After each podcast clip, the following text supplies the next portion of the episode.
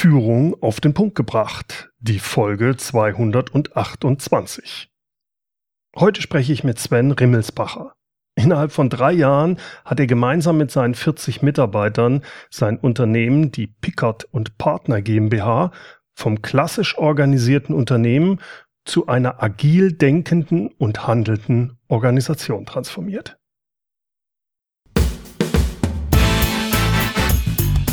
Willkommen zum Podcast Führung auf den Punkt gebracht. Inspiration, Tipps und Impulse für Führungskräfte, Manager und Unternehmer. Guten Tag und herzlich willkommen. Mein Name ist Bernd Gerob, ich bin Geschäftsführer-Coach in Aachen und Gründer der Online-Leadership-Plattform.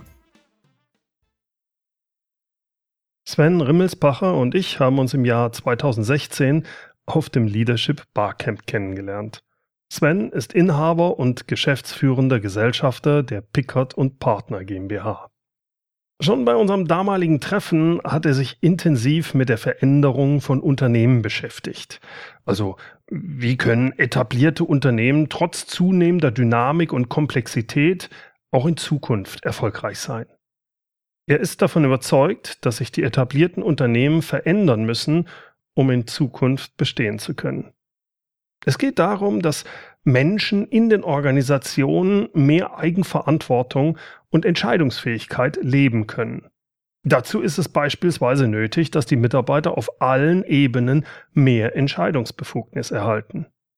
Diese Veränderung hin zu mehr Agilität, Eigenverantwortung und Entscheidungsbefugnis diese Veränderung hat er in seinem eigenen Unternehmen mit über 40 Mitarbeitern konsequent in den letzten drei Jahren umgesetzt. Diese Transformation war anstrengend und sie war keineswegs einfach, aber erfolgreich. Den Weg, den er und sein Team da beschritten haben, diesen Weg hat er in seinem Buch beschrieben. Auf geht's, wie etablierte Unternehmen durch agiles Denken und Handeln neu durchstarten können. Das Buch hat er gemeinsam mit Christian Wissmann geschrieben. Christian hat ihn auch während des Transformationsprozesses begleitet und unterstützt.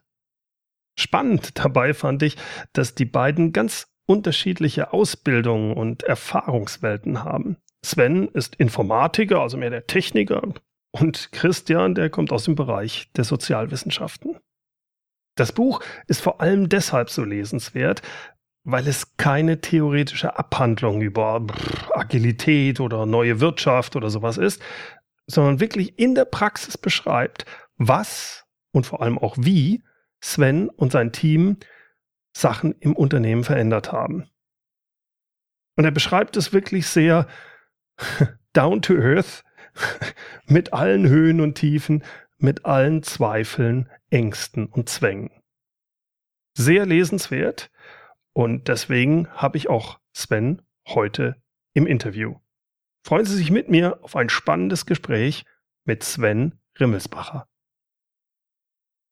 Sven, wie definierst du das Wort Agilität im Unternehmensumfeld?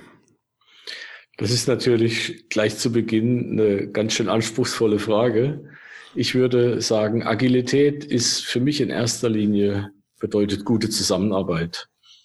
Okay. Und ähm, das ist so ein Aspekt. Und äh, wenn man es jetzt auch ein bisschen mehr auf die Agilität, wo sie eigentlich herkommt, ähm, beziehen möchte, dann ist es für mich vor allem schnell und flexibel auf Ereignisse, auf Ergebnisse reagieren. Also das berühmte Inspect und Adapt, mhm. was äh, wir aus dem agilen Manifest kennen.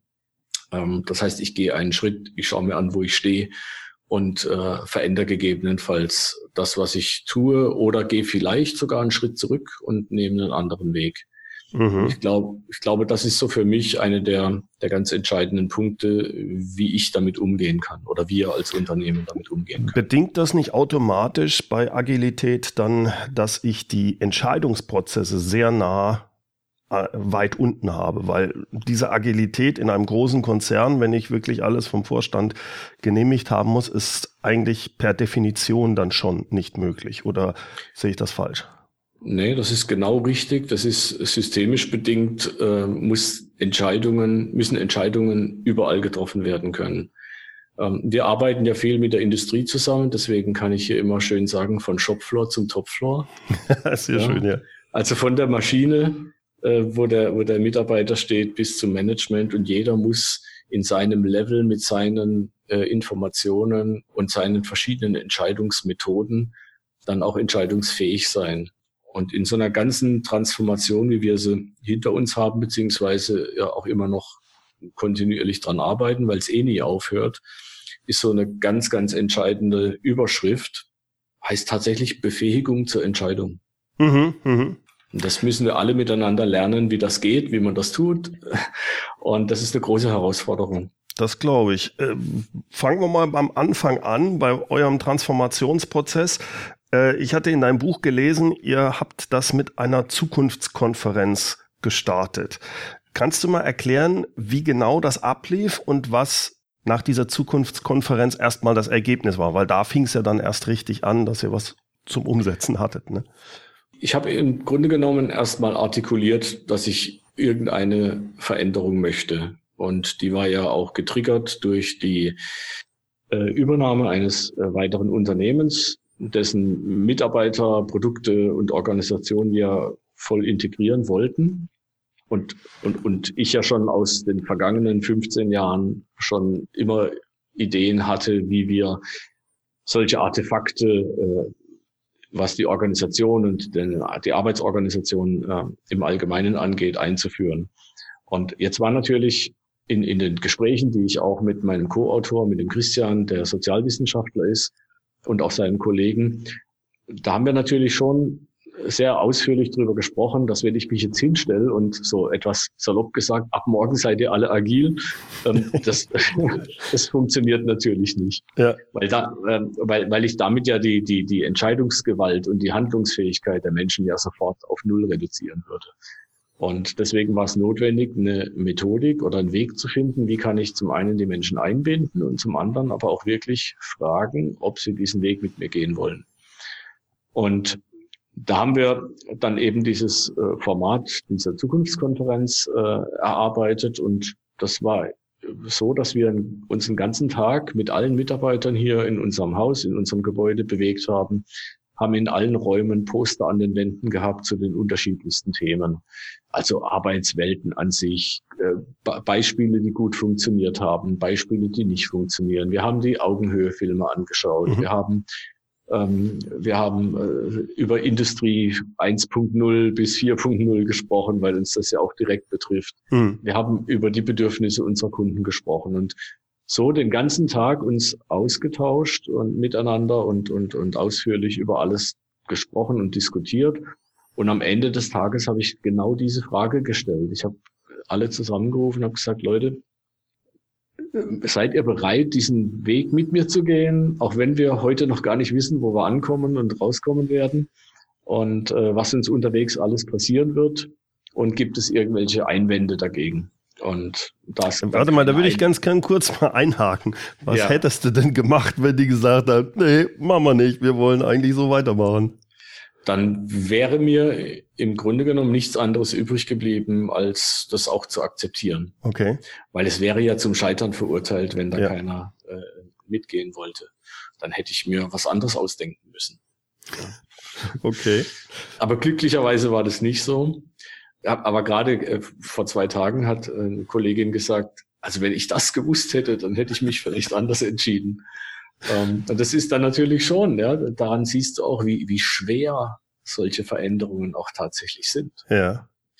Das kriegen wir auch wieder hin, dass sie das dann nicht mehr sagt, aber also solche, solche Fragen musst du zwischendurch immer wieder stellen. Und Vielleicht ganz kurz, warum?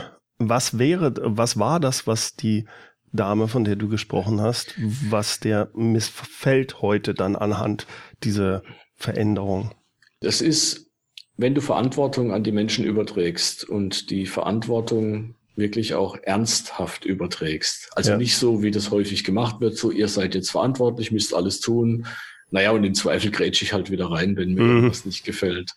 Sondern wenn du das wirklich ernst meinst dann bedeutet es für die Menschen natürlich auch, dass sie sich mit Dingen auseinandersetzen müssen, die äh, sie vielleicht noch nicht so gewohnt sind. Also ja. zum Beispiel die Entscheidungen, über die wir gerade gesprochen haben, oder auch über die Finanzen oder, oder über Einstellungen neuer Kollegen und was weiß ich noch alles. Und das fordert die Menschen natürlich und manche fühlen sich dann vielleicht sogar überfordert. Und da muss man tierisch aufpassen. Ja, und solche Phasen gibt es dann immer mal wieder. Und deswegen ist es ganz wichtig, kontinuierlich über alles zu sprechen, was da so passiert. Wenn ich dich richtig verstehe, geht es ja dabei darum, den Mitarbeitern mehr Entscheidungen zu geben. Jetzt gibt es Leute, die jahrelang anders geführt wurden und diese Entscheidungen vielleicht auch einfach nicht wollen. Haben Leute dein Unternehmen verlassen danach? Es hat uns ganz zu Beginn eine Kollegin verlassen, die mehr oder weniger sofort gesagt hat, das will ich nicht, da habe ich keinen Bock drauf. Da war es dann aber auch so, die, der ihr Background war Konzern mhm. und das hätte eh nicht gepasst. Mhm. Also mhm. wenn die nicht sofort gegangen wäre, dann hätte es eine gewisse Zeit gedauert und sie wäre gegangen. Mhm. Und das muss ein Unternehmen bei so einem Schritt auch aushalten, dass es Menschen gibt, die sagen, will ich nicht. Ja, und dann ist es aber auch okay. Mhm, mhm. Ja. Das heißt, nach dieser Zukunftskonferenz waren die Leute, ähm, das Großteil war äh, bereit, den Weg mit dir mitzugehen. Genau. Das, und dann kommt wieder mein, mein strukturiertes Informatikergehirn zum Einsatz. Ich sage dann halt, alles klar, ähm, jetzt brauchen wir noch einen Plan und ein paar Verantwortliche und in sechs Monaten sind wir fertig. und, ähm, und genau an der Stelle ist dann die Zusammenarbeit mit äh, Menschen, die einen sozialwissenschaftlichen Background haben, insbesondere für mich persönlich extrem wertvoll. Weil ich, ich habe nie verstanden, wie Menschen funktionieren. Und deswegen äh, sind mir viele Dinge auch ähm, immer, die fallen mir immer leicht selber zu tun, aber ich habe dann eben oft auch nie begriffen, warum manche Sachen einfach nicht funktionieren, sobald ich wieder ein kleines bisschen loslasse. Ja, also wie die anderen deswegen, Leute ticken quasi, ne? Wie genau, genau. Und auch wie so soziale Systeme funktionieren ja. und alles Mögliche. Und an der Stelle ist es dann halt super, wenn dann die Jungs sagen, naja, könnten wir vielleicht so machen, aber lass es uns doch auch ein klein bisschen anders probieren. Jetzt äh, hast du von Anfang an, ich glaube, das ist der Christian Wissmann, der auch das Buch mit dir gemacht genau, hat. Hattest genau. du den direkt als Berater mit drin oder wie habt ihr das äh, gemacht? Nee, es war ein reiner Zufall. Äh, wir haben uns ähm, auf einer Industrie 4.0 Veranstaltung kennengelernt, hier in Karlsruhe, wo er einen Vortrag gehalten hat. Und, ähm, und ich schon seit vielen Jahren äh, in Forschungsprojekten zum Thema Industrie 4.0 unterwegs bin. Und diese Forschungsprojekte oder das ganze I4.0-Thema zeichnet aus, dass da häufig über Mensch, Technik, Organisation gesprochen wird. Okay. Und ich sehe da immer nur Technik, ich sehe ein bisschen Organisation, ich sehe immer ganz wenig Mensch. Mhm, mh. Und, und genau diese Geschichte, die ich vorhin erzählt hatte, Befähigung zur Entscheidung. Hm, ich habe so eine schöne Analogie, die ich da an der Stelle vielleicht kurz erzählen kann. Also Industrie 4.0 im weitesten Sinne, ganz vereinfacht ausgedrückt, da läuft ein Teil von alleine durch die Fertigung, weiß, was mit ihm geschehen soll, teilt das vielleicht sogar den anderen Systemen mit. Der Auftrag wird dynamisch verändert. Die Maschinen kommunizieren und handeln untereinander aus, welche Maschine wann was produziert. Und den Menschen sage ich immer noch, wann sie Pause machen dürfen. Ja, und da stimmt irgendwas nicht. Ja. Und das ist auch der Grund, warum ich glaube, dass Industrie 4.0 ohne Veränderungen in der Arbeitswelt niemals funktionieren kann. Naja, und aus dieser Situation heraus habe ich mich dann mit ihm unterhalten, habe gesagt, Mensch, das fand ich ganz interessant, was du da erzählt hast. Lass uns doch mal zusammen überlegen, ob wir nicht irgendwie gemeinsam ein Forschungsprojekt machen sollen. Und äh, naja, je länger wir dann uns unterhalten haben, wir haben auch die Chemie zwischen uns hat auch sofort gepasst, obwohl mhm. ich eigentlich immer Sozialwissenschaften eher so für was Esoterisches gehalten habe. Ja, wir als Techniker sind da eigentlich ja, eher genau, so. Mhm. Genau, mhm. Und, und das waren für mich wie Augenöffner. Also es ist unglaublich. Ja. Also auch, ich kann auch heute rückblickend sagen, was ich mich in den letzten drei Jahren äh, da nochmal gelernt habe und verändert habe, es ist wirklich enorm. Ja. Ich meine, ich lerne eh unheimlich viel, aber äh, das war nochmal eine ganz andere Perspektive. Und dann kam irgendwann raus, verdammt nochmal, ich habe doch eh was vor, hier zu tun. Ähm, warum machen wir das nicht gemeinsam? Und so kam dann eins zum anderen. Das ist im Prinzip die Geschichte, warum der Christian und auch sein Kollege, der Mario, ähm, uns auch bis heute äh, regelmäßig auch noch bei bestimmten Themen begleiten. Lass uns mal noch, noch zurückkommen nach der Zukunftskonferenz. Der nächste Schritt war ja, wenn ich das richtig verstanden habe, auch dadurch den Planungshorizont, hast du gesagt, gut, jetzt machen wir erstmal eine Vision und Mission. Mhm. Das habt ihr auch zusammen entwickelt. Vielleicht kannst du da genau. kurz drauf eingehen, wie habt ihr das gemacht? Na klar, also im Prinzip ist es so, dass wir schon eine Vision hatten. Von daher war es also nicht so, dass wir plötzlich eine 180 Grad Kehrtwendung machen konnten. Aber äh, durch, die, durch dieses gemeinsame drüber nachdenken war es schon notwendig und auch ich hatte auch ganz klar das Gefühl, da muss ein bisschen was Größeres sein. Und dieses bisschen was Größeres, das habe ich dann auch selber viel drüber nachgedacht und kam dann irgendwann mit einer Formulierung zu den Leuten und habe gesagt, naja, die Formulierung ist zwar nicht gut, aber der Sinn, der da drin steckt und die Idee, die da dahinter steckt, die, das ist genau, das fühlt sich für mich richtig an. Und, und, und ich glaube, ganz wichtig und auch bei, verschiedenen anderen Aktivitäten, die wir machen, da haben auch unsere, unsere Sozialwissenschaftler ein, haben wir gemeinsam so ein Format erarbeitet, das haben wir genannt Dialog auf fester Basis. Mhm. Und diese feste Basis, das ist dann so jetzt in meinem konkreten Fall, sind so meine Gedanken, meine Ideen, ähm, meine Wünsche als Unternehmer und auch meine persönlichen Ziele, die die, die an, an manchen Stellen unverrückbar sind, mhm. weil sonst könnte ich mich selber ja nicht mehr damit identifizieren, die aber in ihrer Ausprägung und in vielleicht Verbesserungen, die eingebracht werden können, durchaus modifizierbar sind. Und dann haben auch ja alle Mitarbeiter und deswegen feste Basis, die haben eine feste Basis, auf der sie aufsetzen können, mhm. starten nicht im luftleeren Raum, ist also so eine gewisse Orientierung schon da und dann kommt auch was Tolles dabei raus. Wenn ich dich richtig verstehe, ist aber da dann wichtig, dass du am Anfang rausgearbeitet hast für dich, was ist diese feste Basis, was ist ja. unverrückbar, da, da, da, wird nicht drüber geredet, das ist klar. Genau. Darüber können wir reden. Das ist genau. variabel. Mhm. Okay. Mhm. Und diese Methodik, die hat sich wirklich sehr gut bewährt. Also auch bei verschiedenen anderen Themen, die wir äh, später dann gemacht haben. Mhm weil, weil du immer eben diese Grundlage hast und ja. die Leute dann ganz anders darüber auch nachdenken und mitdenken können. Und am Ende kam dann eine Formulierung raus, die tatsächlich einer der Mitarbeiter dann auch ausgesprochen hat. Und äh, die heißt heute bei uns, stell dir eine Welt vor, in der alle Produkte wie erwartet funktionieren. Und wenn du das mal tief durchdenkst, mhm. dir das tatsächlich vorstellst, da kann ich schon den Rest meines Lebens dran arbeiten. Ja, schön, super, das freut mich. Klasse. Ja, und, und, und weil das aus der, aus der Gruppe herauskam, ist es eben nicht so was Vorgekautes, sondern alle sagen, wow, cool, dafür lohnt sich morgens aufzustehen. Ja, ja, also die koppeln da an. Wieder. Absolut, ja. Mhm. Jetzt so ein kleiner äh, Schwenk dabei. Du hattest am Anfang, bevor ihr den Transformationsprozess gemacht habt, auch variable Gehälter mit individuellen Zielen gekoppelt. Aber im Laufe des Transformationsprozesses habt ihr das abgeschafft. Jetzt weiß ich auch, ich habe auch die Tendenz momentan beobachte ich, dass man immer mehr wegkommt von diesen von dieser individuellen Zielen, die auch noch ans Gehalt gekoppelt sind.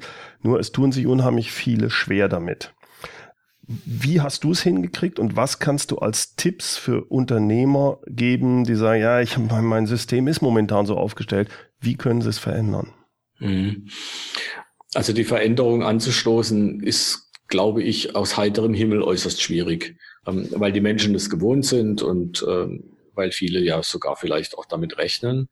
Und ich meine, wir könnten jetzt auch ewig lang darüber diskutieren, warum und ob das sinnvoll ist oder nicht. Ich glaube erstmal grundsätzlich, dass ich mit einem solchen, mit einer solchen Methodik, mit solchen individuellen Zielen und, und äh, daran gekoppelten Gehältern die Menschen nicht motivieren kann, weil ich nur über die intrinsische Motivation auch tatsächlich die Dinge erreiche.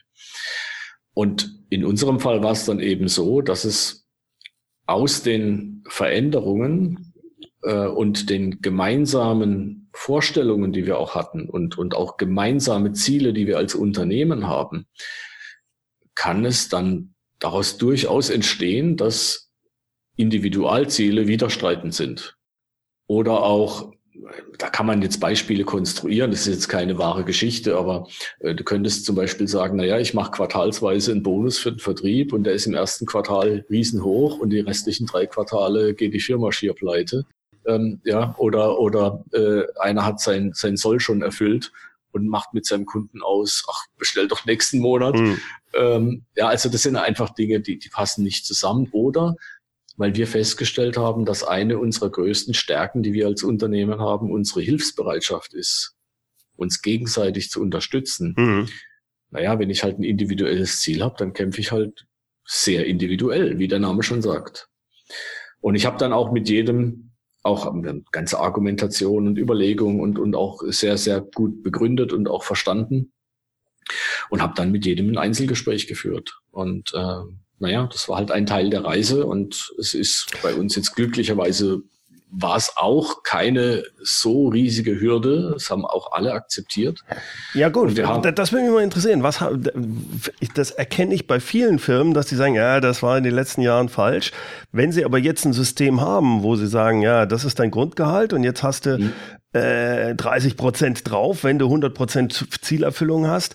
Mhm. Da ist ja jetzt dann die Frage, was ist denn jetzt sein normales Gehalt? Äh, habt ihr das dann gesagt, okay, vergiss das, wir machen eine Ausschüttung quasi, die 100 Prozent werden erreicht und das ist der, der Level? Oder ähm, habt ihr euch da anders geeinigt? Es war äh, ganz unterschiedlich. Also was weiß ich, in manchen Fällen haben wir einfach das Gehalt beibehalten, weil einer seine Ziele eh nie erreicht hat. Okay. Ähm, in einem anderen Fall war es so, dass einer halt seine Ziele immer überschritten hat und dann haben wir einfach so einen Mittelwert der letzten zwei Jahre genommen okay. und haben halt das Fixgehalt angepasst. Und es ist ja auch so, dass ja alle äh, am gemeinsamen Erfolg partizipieren. Mhm. Das heißt, wir teilen die Beute am Jahresende, wenn, wenn denn eine da ist, ja. sozusagen. Ja. Okay. ja. Und die dann gleichmäßig über alle. Und weil alle ja die Zahlen auch sehen, alle Zahlen ja transparent sind, ähm, sieht auch jeder, ähm, ob es dann halt was gibt oder nicht. Ja. Und wenn halt am Jahresende nur eine schwarze Null da steht, ist jedem klar, er kann mit keinem Bonus rechnen. Ja. Jetzt ist das ja auch noch immer so eine Sache. Viele Unternehmer tun sich da auch ein bisschen schwer, eine ganze transparent, absolut transparent mit den Zahlen zu sein. Hintergrund bei vielen sagen die, die Leute verstehen es ja gar nicht wenn ich dann Abschreibungen oder sonst was haben, die denken, ich, ich, ich müsste eigentlich hier Millionär sein und dabei bin ich es gar nicht, weil, weil ich, ich, ich, ich brauche das nicht weiter äh, auszuführen. Ähm, wie hast du das hingekriegt? Ja, also das ist ein Thema, das dauert auch recht lange. Es gibt natürlich Menschen, die sich damit besser auskennen und andere weniger gut. Ähm, zunächst mal haben wir also ich habe, die Zahlen waren immer schon auf Anfrage, hätte die eh jeder sehen können. Vielleicht nicht in jedem Detail und jeder Euro, hm. aber ähm, ich habe da eh nie groß Hinterberg damit gehalten. Wir haben es in, in mehreren Schritten gemacht. Der erste Schritt war ähm, erstmal über so einen gesamten äh, Ausgabenplan insgesamt zu sprechen. Und irgendwann mit der Aufteilung auf Teams hat dann jedes Team angefangen oder auch anfangen müssen, seine eigenen Ausgaben zu planen.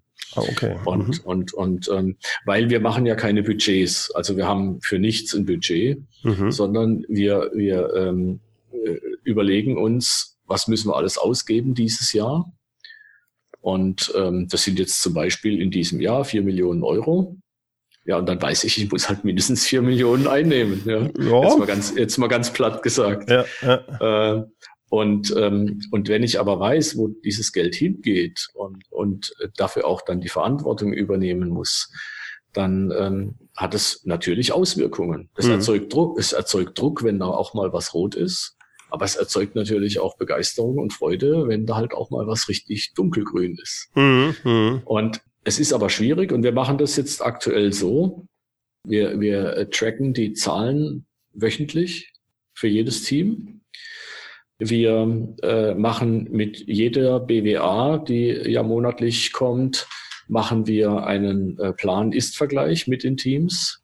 Das heißt, da steht dann halt, wir haben 10.000 dafür und 12.000 dafür geplant. Und im Ist siehst du halt dann, wie viel tatsächlich ausgegeben wurde.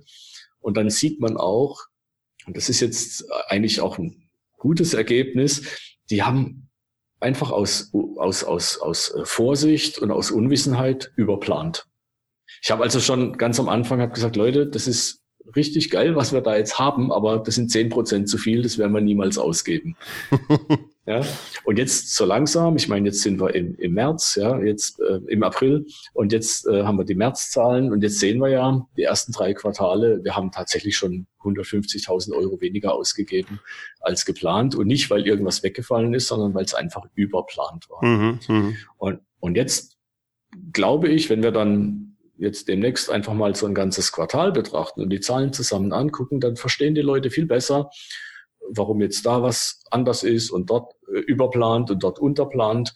Und auf die Art und Weise lernt jeder Schritt für Schritt die Dinge zu verstehen. Und natürlich machen wir jetzt keine gigantischen Details mit Steuer und Abschreibung und, und äh, Bestandsveränderung und diese ganzen Dinge. Das brauche ich niemandem erklären. Mhm. Das macht am, am Endergebnis ja eh nicht viel aus. Ja.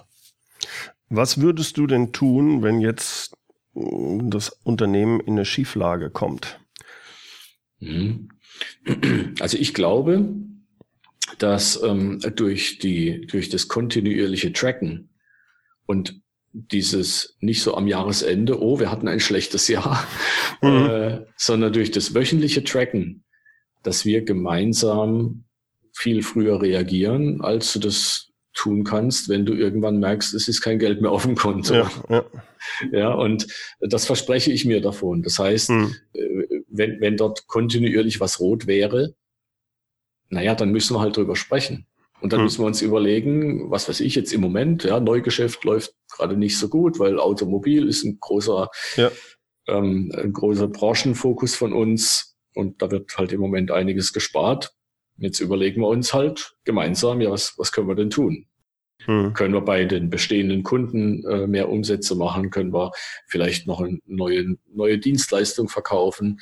Und jetzt kommen die Leute selber auf Ideen und sagen, Mensch, wir könnten doch dies und jenes tun weil sie ja die Zahlen sehen, mhm. weil sie nicht hinterher vor vollendete Tatsachen gestellt werden und sagen, ja, es ist jetzt alles schlecht gelaufen und ja. jetzt müssen wir mal drei Leute entlassen. Ja, okay. Also dieses, das eine ist, du, die sind direkt mit im Boot und äh, sie bekommen sehr zeitnah die Zahlen alle, so dass man sehr schnell auch sehen kann, ey, da muss was passieren. Wir müssen jetzt irgendwas äh, Klar. machen. Hm? Cool. Du siehst jede einzelne Rechnung in dem Moment, wo du an die Buchhaltung eine Rechnung reingibst und mhm. die Rechnung wird gebucht, dann erscheint die in den Live-Daten. Das heißt, du siehst, was weiß ich, heute ist Freitag, es fehlen noch 500 Euro, dann, dann guckst du natürlich, wo kann ich die 500 Euro noch abrechnen. Mhm. Ist ja total cool, weil du deine eigene Wirksamkeit sichtbar ja. machst. Ja, ja, ja, ja. ja. Das ist das. Das heißt, ihr habt aber auch ein System, wo das so möglich äh, ist, weil ich kenne das von früher. Das ist eine Katastrophe. Ja. Google Sheets. Google Sheets. Okay, ja. cool. Also ja, das ich, ich glaube, das ist halt noch der Vorteil auch in einem Unternehmen wie deinem mit mit 40, 50 Mann. Na klar. Äh, bei so einem 10.000 Mann Unternehmen wird das schon schwieriger.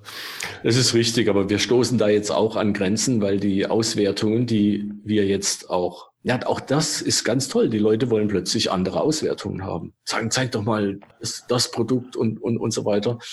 Und da stoßen wir jetzt natürlich an Grenzen und wir reden jetzt im Moment gerade drüber, uns tatsächlich eine, eine, eine ganzheitliche Unternehmenssoftware hm. anzuschaffen. Hm, Aber hm. auch das machen wir gemeinsam. Das heißt, da wird nicht jetzt von irgendwie zwei Leuten was ausgesucht und den Menschen zum Fraß vorgeworfen, sondern im Moment laufen halt einfach äh, Interviews welche Systeme und was ist gut, was, was kann weg, was brauche ich und mhm. so weiter. So dass ich glaube, dass auch das eine ein richtig tolle Geschichte werden wird. Äh, das passt ganz gut. Es geht jetzt ja dann um Entscheidungen.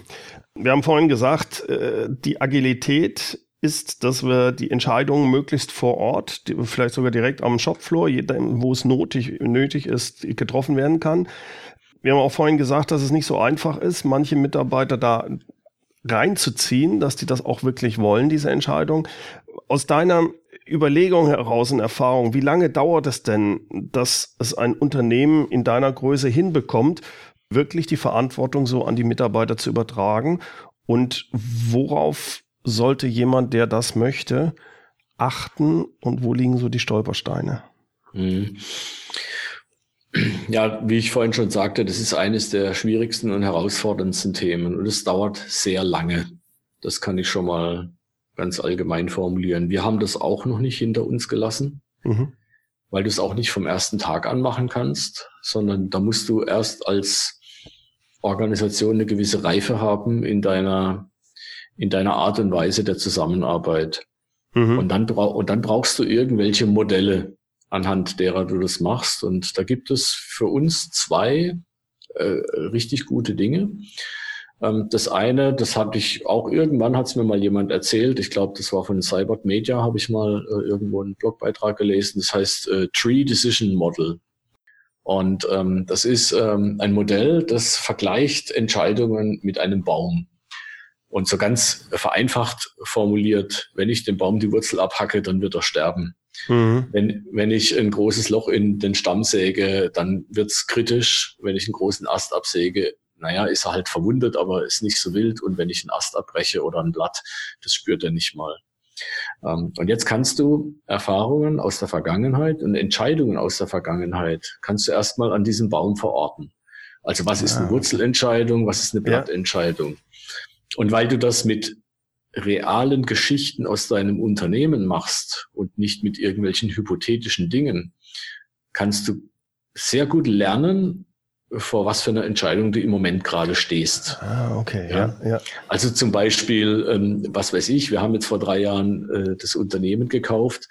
Ähm, wenn ich sowas heute nochmal machen würde, das wäre natürlich eine Wurzelentscheidung. Da muss mhm. ich die Gesellschafter fragen, da würde ich wahrscheinlich sogar mit der gesamten Firma heute drüber sprechen. Auch die, ähm, was du eben gesagt hast, die Einführung eines solchen Systems bei vielen Firmen, die werden, ja klar, natürlich, das ist ganz ja. entscheidend. Das ist sicher nicht eine Wurzelentscheidung. Es ist also mindestens irgendwas zwischen Wurzel und Stamm, ja. ja. Mhm. Und, ähm, und auf der Gegenseite, naja, wenn ich halt wegen einer kaputten Tastatur jemanden fragen muss, ob ich eine neue bestellen darf, ähm, ja. ja ist mit Sicherheit ein Blatt. Äh, das finde ich, das finde ich ein sehr schönes Modell, weil es sehr anschaulich ja. ist. Und wie du sagst, ja. wenn du da dann so Beispiele reinbringst, dann wird das auch klar für jeden. Natürlich. Ja. Mhm. Dann hast du das schon mal erreicht. Das heißt, du bekommst schon mal ein Verständnis über die Gewichtigkeit einer Entscheidung. Und jetzt brauchst du äh, noch Entscheidungsmethoden. Und da gibt es ja auch ganz viele Bücher drüber und, und, und so weiter. Äh, also solche Dinge wie Mehrheitsentscheidungen sind grundsätzlich Kacke. Ja mhm. vergessen. Ja, Brexit 51 zu 49. Super. alle sind, alle sind unzufrieden. Ich muss dazu sagen, heute ist der 10.4. Wir wissen immer noch nicht, was Sache ist. Also genau, passt wunderbar, genau. Brexit, ja. ja. Naja, und jetzt stell dir vor, die machen eine zweite Abstimmung und dann ist es 49 zu 51. Was ist dann? Ja. ja? Ähm, also Mehrheit ist meistens nichts. Ähm, und jetzt gibt's verschiedene Methoden, zum Beispiel die, der, der Konsent. Mhm. Also nicht, Kon nicht Konsens, sondern Konsent mit T am Ende. Ja. Ähm, also so etwas vereinfacht gesagt, so Einwandbehandlung und, und solche Dinge. Also eher so die Fragestellung, welche Einwände gibt es und äh, was müssen wir tun, dass die Einwände nicht mehr da sind, ist natürlich viel wertvoller, als nach Zustimmung zu fragen. Mhm. Ja. Ähm, oder auch der, äh, das systemische Konsensieren, das dann halt noch ein Stück weitergeht. Oder der äh, der konsultative Einzelentscheid. Ja, das ja. sind alles äh, seltsame Begriffe, aber, aber total coole Methoden. Mhm. Zum, Be zum Beispiel äh, ein Team sagt, wir übergeben dir, Bernd, äh, die Entscheidungsbefugnis, du bist der Experte. Aber was wir möchten ist, dass du alle, die von der Entscheidung betroffen sind, befragst und auch alle Experten befragst. Mhm. Aber ich entscheide nachher und es ist vollkommen egal, in welcher Hierarchieebene, einfach deswegen, weil ich der Experte bin, weil ich genau, genau was weiß ich, die IT-Systeme kenne von den verschiedenen oder weiß der Teufel So ist es. Mhm. So ist es. Und äh, deswegen haben wir so einen Spruch geprägt, wir müssen erstmal entscheiden, wie wir entscheiden wollen. Ja, das, ja. das ist ein sehr guter Spruch. Ja. Und, und damit ähm, äh, schaffst du das in jedem einzelnen Fall. Und wenn du unsicher bist, ja, dann frag halt jemand. Ja. Mhm. Mhm. Und cool, ähm, ja. es ist auch ein iteratives Lernen und ein iterativer Prozess. Und je länger der Prozess dauert, desto besser und sicherer wirst du damit mhm. auch. Und jetzt gibt's einen ganz wichtigen Punkt dabei. Wenn ich als Führungskraft, als Chef, als Geschäftsführer, wenn ich das zulasse, dann muss ich es verdammt nochmal auch zulassen. Dann muss ich halt auch die Zähne zusammenbeißen und es manchmal aushalten, wenn ich es anders gemacht hätte. Weil in dem Moment, wo ich reingrätsche, signalisiere ich den Menschen ja, dass sie entscheiden können, was sie wollen. Im Zweifel überstimme ich sie immer. Mhm. Also du hast in bestimmten, du, du musst vorher quasi sagen, halt, da habe ich eine letzte Entscheidung, weil ich der Unternehmer bin. Und dann gibt es andere, wo du sagst, nein, selbst wenn ich der Unternehmer bin, diese Entscheidung mach mal, äh, weil wie der Experte das macht oder ähm, in, in, einer anderen Art und Weise. Aber dann musst du dich dran halten. Selbst wenn du sagst, ah, das geht in eine falsche Richtung, musst du es genau. aushalten. Genau. Mhm. Und das kann ich dann wieder schön mit dem Baum äh, visualisieren. Äh, Wurzelentscheidungen muss ich dabei sein. Musst du dabei sein oder hast du einen letzten Entscheid? Muss ich dabei sein. Okay. Der letzten Entscheid wäre dann ja eher sowas wie ein Veto vielleicht. Ja, das wäre meine Frage. Das ist für mich quasi so ein Letztentscheid. Das wäre, dass du dir ein Veto rausnimmst als ja. Unternehmer bei, bei Wurzelentscheidungen. Okay. Könnte ich natürlich, wenn ich es begründen könnte, dass es das Unternehmen gefährdet oder, oder irgendwas, ähm, äh, dann könnte ich das mit Sicherheit tun. War bisher noch nicht notwendig. Mhm, mhm. Äh, prinzipiell bei Entscheidungen sind ja auch so äh, Sachen, wie weit arbeitet ihr mit Regeln und wie weit arbeitet ihr mit Prinzipien? Mhm. Ähm, ist natürlich ähm, in unserer Welt, in der wir uns bewegen, ja, man äh, unterscheidet ja mittlerweile sehr häufig zwischen kompliziert und komplex. Ist es natürlich erstmal dahingehend zu beschreiben, dass überall, wo du komplizierte Prozesse hast, wie der Name schon sagt, du hast einen Prozess und dem kannst du folgen. Und wenn der Prozess richtig beschrieben ist, dann kommt am Ende auch das Richtige dabei raus, mhm. weil du ja ein erwartbares Ergebnis äh, hast. Und äh, da gibt's ja diesen schönen Spruch, äh, den ich gerade gestern wieder in dem Podcast gehört habe, die Wert Wertschöpfung der Norm und Wertschöpfung der Ausnahme. Mhm, mh. es, es, beschreibt es sehr schön. Ja. Ich nehme an, der war von Intrinsify, vom, so vom Marc oder vom Lars. So, so ja, ist es, genau. Sehr gut. genau. War gerade wieder vom, vom äh, Marc ein, ein Podcast. Mhm, sehr schön. Und ähm, ja, und, und, und da äh, kannst du es natürlich ganz klar dran festmachen. Äh, da hast du definitiv Regeln. Ja, wenn der Steuersatz 19 Prozent ist, dann kannst du nicht 17 draufschreiben. Ja, ja, ja. Und äh, wenn, wenn eine Rechnung so und so zu schreiben ist, dann musst du das halt einfach so tun.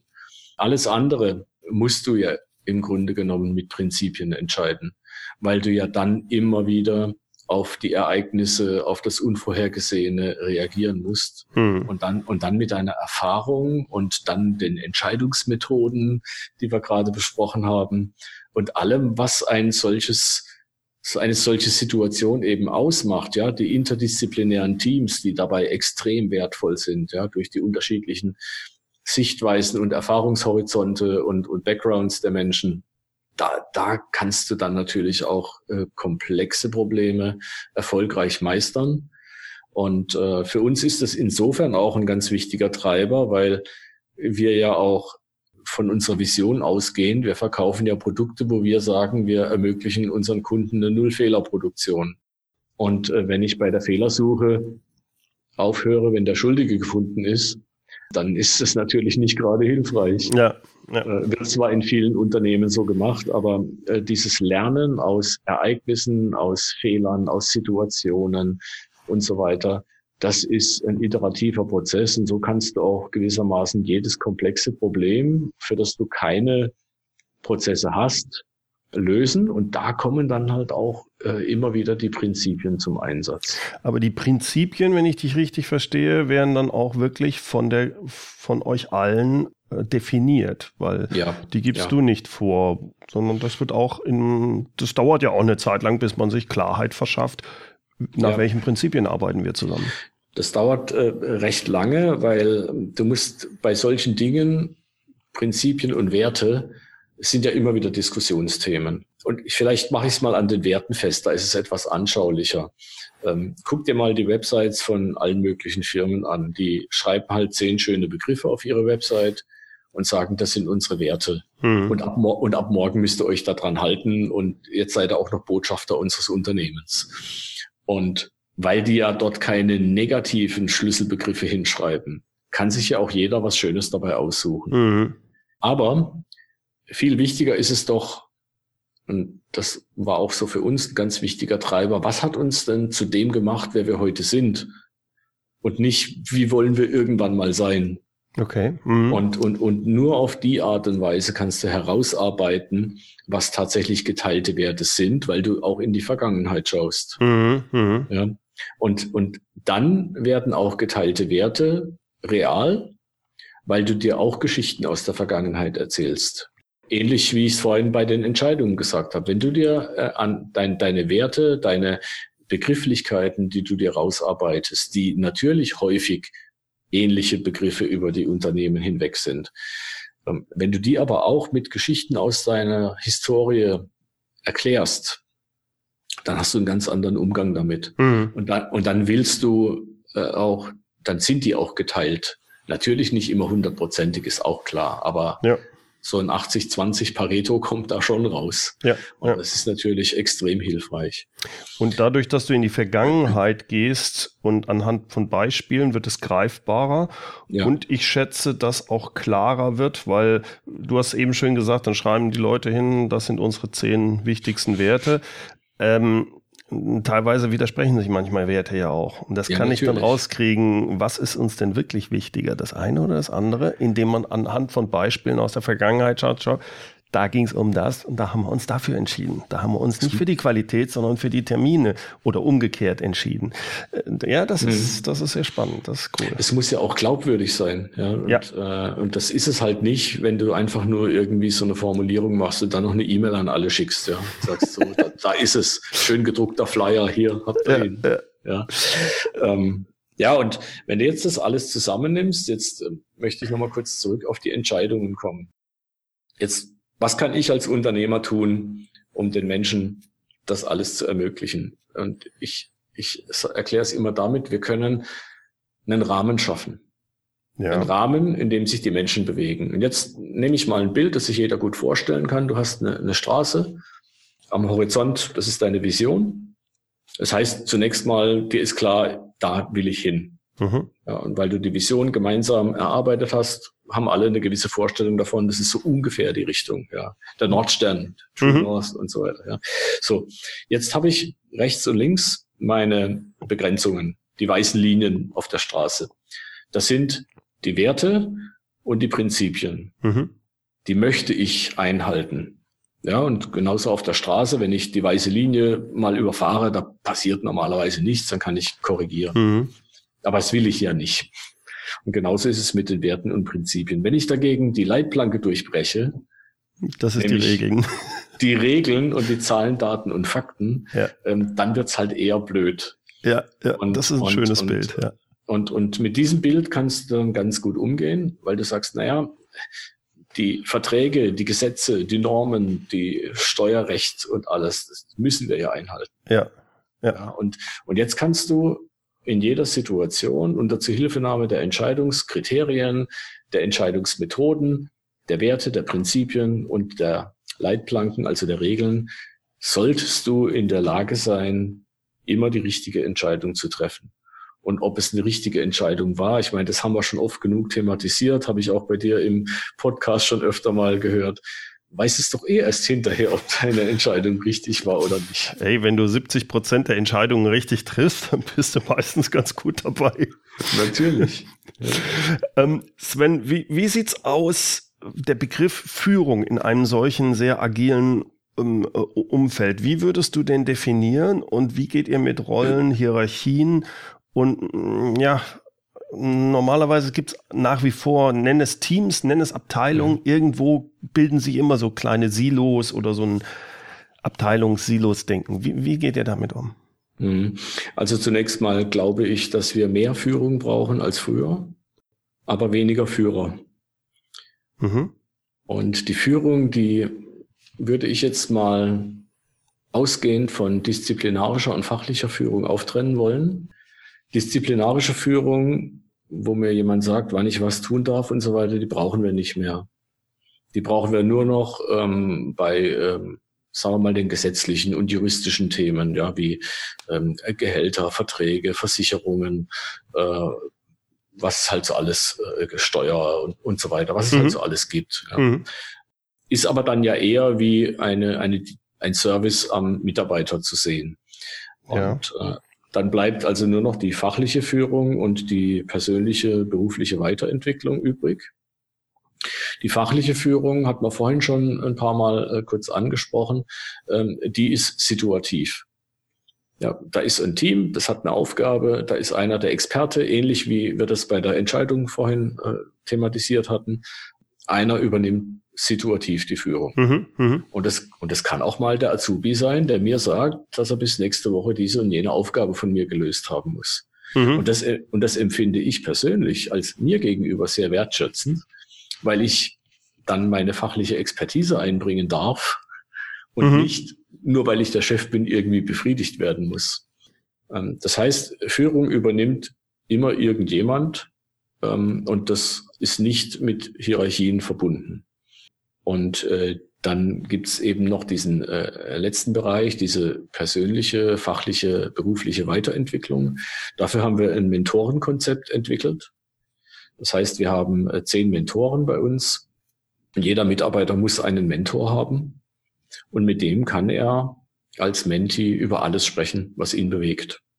Ähm, Probleme, Sorgen, Wünsche, ähm, Entwicklungsmöglichkeiten, Veränderung der Rolle und was es noch so alles gibt. Auch private Themen, wenn du möchtest.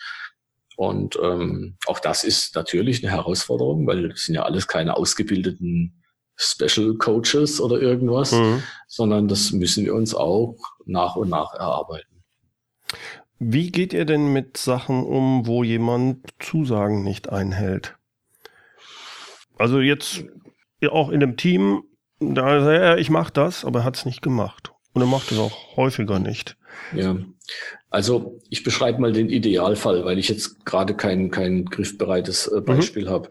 Die Teams arbeiten mittlerweile alle relativ ähnlich nach so einem Scrumban-Konzept. Also, also eine Mischung aus Scrum und Kanban. Unter anderem natürlich dadurch auch äh, Pull-Prinzip. Das heißt, die Aufgaben werden genommen, die Aufgaben werden in Dailies ähm, weitergeschoben mhm. ähm, und, und, und so weiter. So die typischen Methodiken einfach. Naja, und wenn halt einer irgendwie an einer Aufgabe arbeitet und da irgendwie fünf Tage dran arbeitet, obwohl ursprünglich alle gedacht haben, das ist ein halber Tag, dann sollte das Team natürlich aus eigenem Interesse eingreifen und ihn entweder unterstützen oder vielleicht auch mal gemeinsam erörtern, was ist denn los? Mhm, mhm. ähm, wir haben hier eine Aufgabe zu erfüllen und du ziehst nicht mit. Und das ist dann der soziale Druck, der durch das Team entsteht. Und das hat auch nichts mit Hierarchie zu tun, sondern wir haben ja eine gemeinsame Aufgabe. Aber ich denke, das muss wirklich wachsen und das kann vor allem nur dann wachsen, wenn du ein stabiles Team hast, in dem ja. sehr große Vertrauenskultur auch äh, herrscht. Das heißt, die Menschen sich wirklich auch aufeinander verlassen können. Und äh, ich glaube, dann ist, wenn jemand was nicht einhält, es eher in, in dem Bereich der Unterstützung ähm, dann zu sehen, dass das Team denjenigen dann auch wirklich hilft und sagt, hey, was können wir tun, dass du deine Aufgabe fertig kriegst. Mhm, mh. Also ich bin mir nicht ganz sicher. Ich hatte irgendwann mal davon gelesen, dass das natürlich eine, auch eine sehr schwierige Situation werden kann, weil das ähm, ja, das ein unheimlicher Teamdruck auch aufgebaut werden kann. Ja. Ähm, eigentlich übernimmt das Team in seiner sozialen Form jetzt Teile der Führung und das kann auch mal nach hinten losgehen. Das ist aber bei euch so bisher nicht passiert. Naja, ähm, es ich glaube, dass, dass es durch äh, gewisse Ereignisse, die du dann siehst oder die auftreten, natürlich schon passiert. Ja, wenn dann zum Beispiel es Konflikte gibt, mhm. äh, wenn wenn wenn wenn es auch mal laut wird und so weiter. Weil bei uns ist ja nicht alles heile Welt. Ja, mhm. ganz, im, ganz im Gegenteil. Es ist es ist es sind Menschen, es ist äh, irgendeine Organisationsform und äh, das verändert ja nicht äh, das grundsätzliche Verhalten. Vielleicht verändert sogar das Verhalten, aber ähm, das verändert die Menschen nicht grundsätzlich. Und, und ähm, von daher sind das alles Dinge, die dann halt irgendwann hochkommen. Und ich glaube, ein ganz wichtiger Unterschied ist, du kannst halt nicht mehr zum Chef gehen und sagen, mhm. Du, ich habe da ein Problem mit dem Kollegen X, löst das mal für mich. ja? Sind wir wieder dabei, du musst selber entscheiden. Das heißt, du musst auch selber in den Ring gehen und Na klar. Ähm, mhm. und wenn, wenn, du das nicht schaffst, dann hast du ja immer noch deinen Mentor.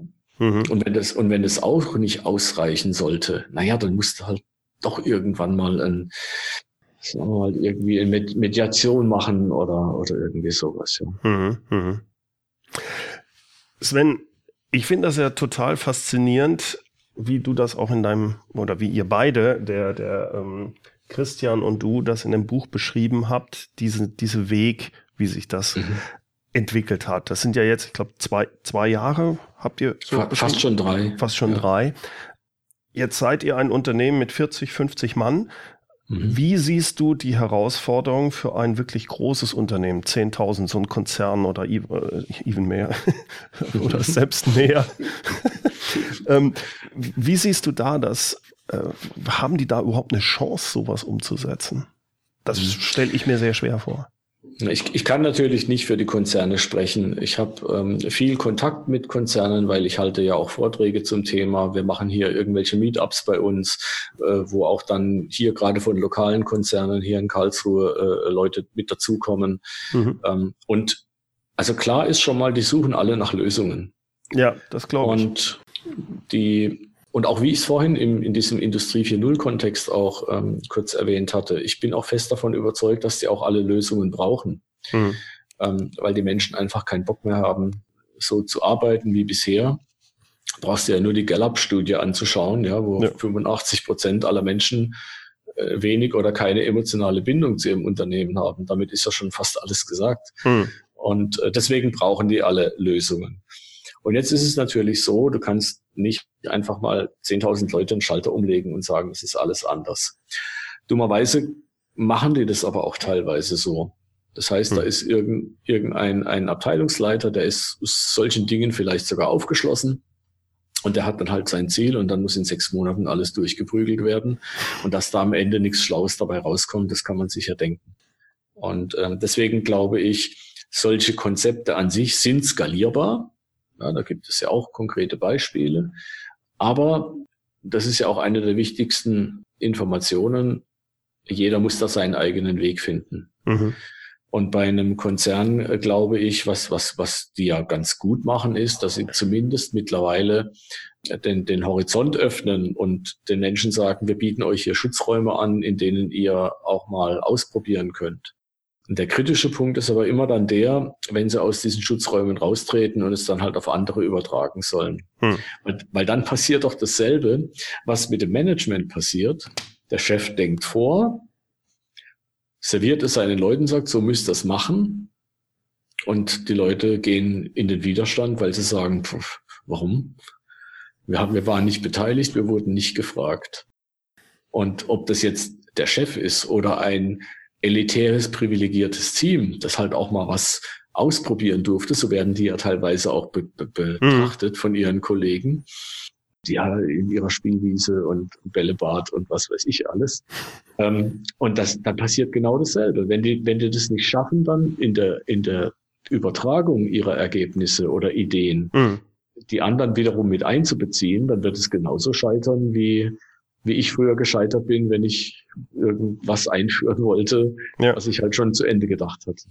Ja, ja, das kann ich gut verstehen. Und der zweite Punkt, den hast du vorhin schon genannt, es braucht Zeit. Äh, ja, klar. Das geht nicht sechs Monate Quartalsbericht, sondern äh, wir brauchen drei Jahre. Ja, drei Jahre, da bin ich als Vorstandsvorsitzender ja gar nicht mehr dabei. Äh, und genau. schon ist die Sache sehr schwierig. Ich formuliere es mal. Ja, und es kostet Geld. Es kostet Geld, weil du viel Zeit investieren musst. Und dann kann ich natürlich als Unternehmer sagen, ich akzeptiere auch mal ein, ein, eine schwarze Null als Jahresabschluss, weil ich hm. weiß, es ist eine Investition in die Zukunft.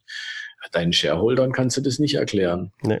nee und das, äh, das hat man ja vereinzelt auch bei manchen Konzernen schon gesehen, die angefangen haben, solche Dinge äh, umzusetzen, dann lief es nicht so gut. Na, dann was was höre ich dann äh, als erstes auf? genau solche Initiativen. Ja. Das heißt, deine Lösung für die großen Unternehmen ist, kleine Veränderungen zu machen und nicht das Große direkt zu wollen, weil das kriegen sie sowieso nicht umgesetzt. Na klar, und, und das tun, was, was erfolgversprechend scheint und ausprobieren und ähm, wenn es funktioniert, versuchen, etwas breiter zu etablieren und nicht immer gleich das Kind mit dem Bade auszuschütten oder eben alles auf den Kopf stellen. Hm, das, hm. das, kann, das kann in einem Konzern bestimmt nicht funktionieren. Hm. Aber es zulassen ist ja das Wichtigste. Das ist ja, ja auch für mich. Ich meine, ich war zwar bei uns der Initiator, aber wenn ich es nicht, nicht äh, zulassen würde und nicht akzeptieren würde, wenn die Mitarbeiter eigene Ideen haben oder wenn es bei den Mitarbeitern begonnen hätte, äh, ist doch zum Scheitern verurteilt. Ja, ja, ja, das sehe ich auch so. Sven, ich bedanke mich recht herzlich für dieses tolle Gespräch.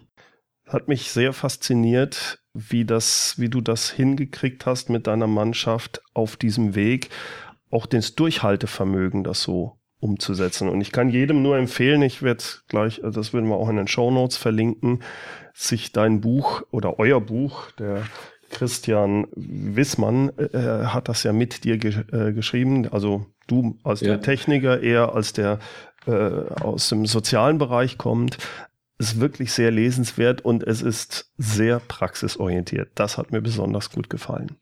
Ja, vielen Dank. Und äh, ja, aber fertig sind wir noch nicht. Also einer der letzten Sätze im Buch ähm, ist ja, es hört nie auf. Das, das ist, glaube ich, in jedem Unternehmen so, genau. Na klar. Ja. Sven, herzlichen Dank. War ein tolles Gespräch. Danke. Ich habe zu danken, Bernd. Ciao. Ciao. So, vielen Dank fürs Zuhören. Wenn Sie mehr über Sven Rimmelspacher und sein lesenswertes Buch Auf geht's, wie etablierte Unternehmen durch agiles Denken und Handeln neu durchstarten können, ja, dann schauen Sie unbedingt vorbei bei agil-durchstarten.de. Den Link zum Buch zu dieser Seite agil-durchstarten.de wie auch zur Unternehmensseite von der Pickard und Partner GmbH und auch zu Intrinsify habe ich in den Shownotes verlinkt. Die Shownotes, wie immer, gibt's unter www mehr-führen.de Schrägstrich Podcast 228. Führen mit UE. Zum Schluss gibt's noch unser inspirierendes Zitat. Es kommt heute von Markus Reimer. Wenn Führungskräfte einerseits eine agile Organisation haben und andererseits in dieser die volle Kontrolle behalten wollen, dann ist das so, als wünschte man sich einen eisig kalten, sonnigen Regentag. Herzlichen Dank fürs Zuhören. Mein Name ist Bernd Gerob und ich freue mich, wenn Sie demnächst wieder reinhören, wenn es heißt Führung auf den Punkt gebracht. Inspiration, Tipps und Impulse für Führungskräfte, Manager und Unternehmer.